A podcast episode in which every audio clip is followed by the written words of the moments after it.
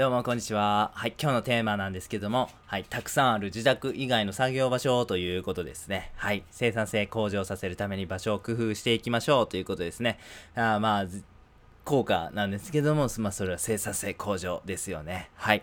最近の僕のおすすめというか気に入ってる場所なんですけど、夜の公園のベンチが最高ですね。夜風が気持ちいいです。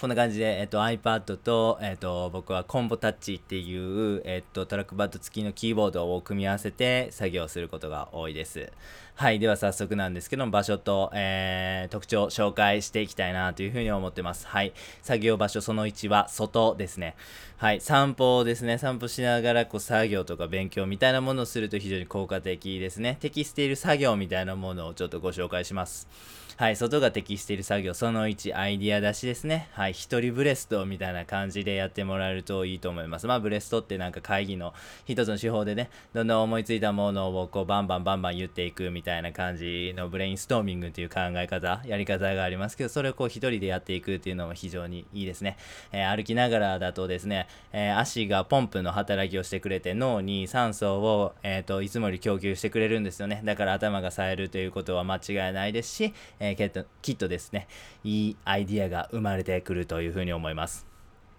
はい、2つ目なんですけど、1人0秒思考ですね。0秒思考っていうのは、えっ、ー、と、A4 の紙にですね。えー、課題みたいなものの解決策を頭に思いついたものをブワーって全部書いていく。で、それによって、こう、えー、新しいアイディアであったりとか、こう、頭の中のね、整理ができて、えー、より良いアイディアに早く結び、えー、たどり着けるみたいな考え方なんですけど、これをまあ、独り言でやってしまおうということですね。まあ、な、なので、具体的には散歩しながら、まあ、課題であったりとか何かしなければいけないようなことを思い浮かべてもうブワーって独り言言うんですね。あれはどういう風にしたらいいかな。いやでもまあこういう風なクライアントがこういう風に言ってたしまあ実際こういうアウトプットやったらまあまあまあ許してくれるかなとかまあなんか逆にちょっと何かこう他の要素をこう掛け算してみたら面白いんちゃうかとバーってずっと言うっていうね感じになります。はい。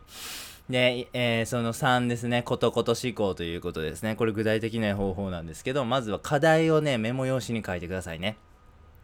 で、それを持ってですね、15分間普通に歩いてください。で、15分ぐらい経ったらメモを見てくださいね。で、また15分歩くと。はい、これだけですね。はい、考える必要はないんですね。なんかこうメモ帳を見た時に、ああ、じゃあ、えっ、ー、と、このメモのに書いた課題について考えましょうではないんですよね。メモを見るだけでいいんです。あとはもう散歩にを楽しんでくださいね。そしたらもう脳が勝手に考えてくれますね。散歩から帰って靴を脱ぐ時には、えー、すごいいいアイデアが生まれているという風なやり方ですね。はい。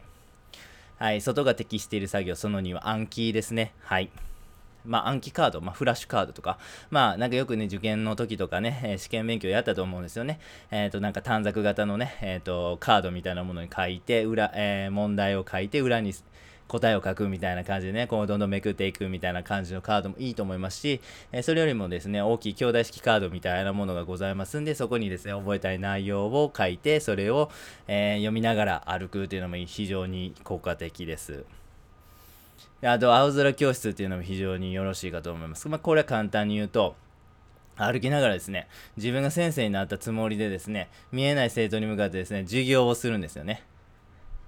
なんかそうあのそうするとですねこう自分が何をこう覚えててどの部分をしっかり覚えててでどういう部分が覚えていないのかということが非常にはっきりわかるんですよねうまく説明できる部分っていうのはしっかり覚えています。逆に詰まってしまったりとかうまく説明できない場面っていうのはまだしっかりと理解できてないということですね。この青空授業をやることによって自分がどれくらいの理解力理解度を現時点で持っているのかまた弱点というかね全然まだ覚えてないみたいな箇所っていうのが浮き彫りになるんで非常に学習効率がいいです。でしかもこの先生になってこう教える伝えるみたいなやり方をするというのはアウトプットですよね。アウトプットをすることによってこのインプットがめちゃめちゃ定着します僕たちってインプットして覚えたこともすぐに忘れてしまうんですよね。これをどうやって定着化させるかっていうと一番いいのはアウトプットなんですよね。だからまさにこの青空教室っていうのはですね、そのアウトプットに最適なやり方だというふうに思います。これは非常におすすめですね。あと、普通に楽しいです。やっぱ先生役でこうなんか自分がね、あ教えるとか伝えるみたいなのは、あのシンプルに面白い作業だと思うんでね、ぜひ散歩するときにはもう先生になっていただければいいかなというふうに思ってます。はい。で、外が適している作業、その3なんですけど、ブログ執筆ですね。はい。これなんですけど、まもちろん、あの、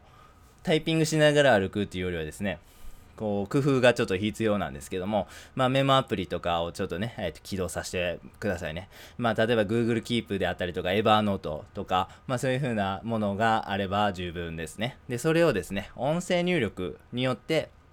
えっ、ー、と、ブログを執筆していきます。はい。もちろんなんですけども、小さい誤字脱字とかね、開業とかね、句読点とか、まあそういうものは、まあしっかり文字入力のみ、